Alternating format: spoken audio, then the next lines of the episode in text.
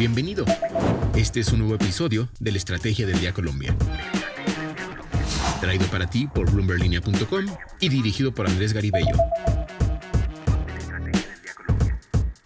Es miércoles y vamos a hablar sobre un ejercicio bastante particular que realizó Daniel Salazar, periodista de Bloomberg en Colombia, para tratar de encontrarle un valor a la Casa de Nariño. Además, conversaremos sobre las nuevas tensiones entre Estados Unidos y China y cómo se están moviendo las inversiones en el sector de minas y energía previo a la llegada de Gustavo Petro. Soy Carlos Rodríguez y esta es la Estrategia del Día, edición Colombia. ¿De qué estamos hablando? La Casa de Nariño es la residencia oficial del gobierno desde comienzos del siglo XX cuando Rafael Núñez decidió comprar la propiedad en la que nacieron Antonio Nariño y sus hermanos, la ahora casa presidencial tiene unos 12.204 metros cuadrados de área construida y se encuentra en la céntrica zona de la Candelaria en Bogotá. Pero ¿cuál podría ser el valor comercial de esta histórica propiedad? Daniel Salazar, periodista de Bloomberg Línea en Colombia, averiguó con expertos a cuánto podría ascender esta cifra. El director de analítica y datos de Home Capital, Julián Arenas, le explicó que el método más común para establecer el valor de una propiedad es el comparativo, que consiste en establecer el valor de un bien con relación a propiedades con similares características en el sector.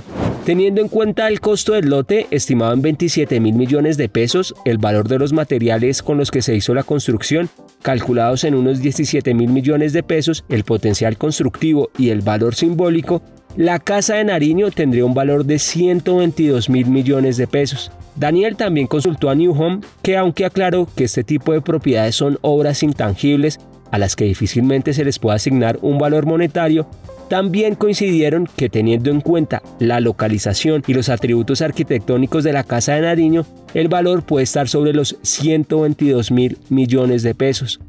Una estimación un poco más elevada propuso la CEO y cofundadora de la plataforma para venta y compra de inmuebles Bricks, Laura Camargo, quien también hizo el ejercicio.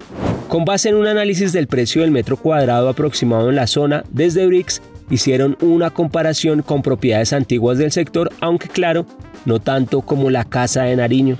El ejercicio de esta plataforma arroja que en caso de que estuviera en venta la residencia presidencial, podría tener un costo cercano a los 130 mil millones de pesos. Lo que debes saber. Ahora cuatro datos para este miércoles. El primero, el dólar arranca en 4.313 pesos con 30 centavos. El segundo, los colombianos todavía prefieren usar el dinero en efectivo según los resultados de la encuesta de demanda de inclusión financiera 2022 realizada por la Superintendencia Financiera y la Banca de las Oportunidades. Los resultados indican que como medio de pago el efectivo sigue siendo el más usado en el país con una preferencia del 62,2% para los gastos diarios, de acuerdo con la población encuestada frente a un 18,1% que paga con tarjetas débito y otro 15,2% que paga con transacciones electrónicas. El tercer dato, aunque el mercado esperaba que con la subida de 150 puntos básicos en la reunión de julio se diera por terminada la senda de incrementos en las tasas de interés por parte del Banco de la República, lo cierto es que las minutas de la reunión pasada dejaron la puerta abierta para que vengan nuevos aumentos de menor magnitud. Los seis codirectores que votaron por incrementar las tasas en 150 puntos básicos dijeron que esto hará posible moderar hacia adelante el ritmo de los aumentos adicionales que podrían venir. Y el cuarto dato, Finalmente, Nancy Pelosi, la presidenta de la Cámara de Representantes de Estados Unidos, aterrizó en Taiwán y se convirtió en la funcionaria estadounidense de más alto nivel en visitar la isla en 25 años. China, que considera a Taiwán como parte de su territorio, no tardó en responder y anunció ejercicios militares alrededor de la isla entre el 4 y el 7 de agosto. Los mercados cayeron en medio de la incertidumbre que generan las nuevas tensiones entre las dos economías más grandes del mundo. Descifrando.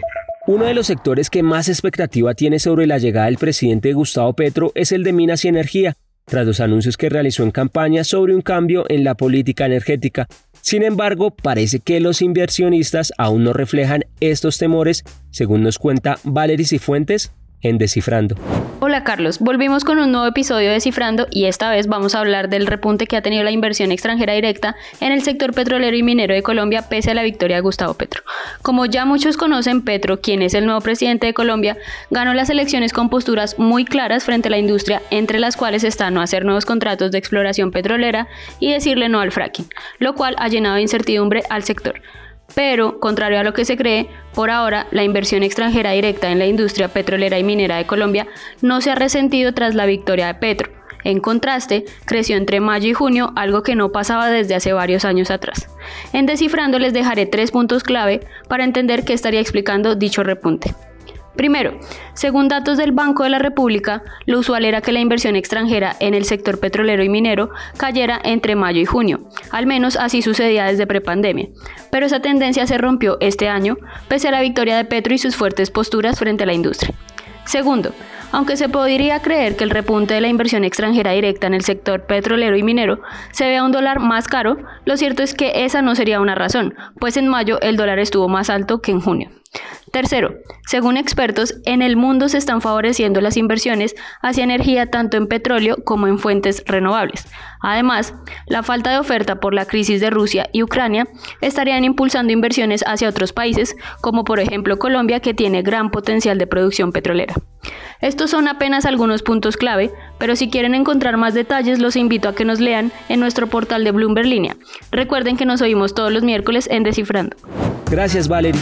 Para seguir al tanto de lo que pase con la economía y los negocios, los invito a que visiten bloomberglinea.com y a seguir nuestras redes sociales.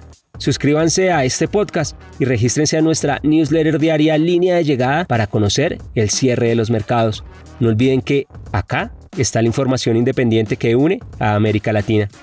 Nos escuchamos mañana. Esta fue la Estrategia del Día Colombia dirigido por Andrés Garibello, producido por Arturo Luna y Daniel Hernández. Que tengas buen día.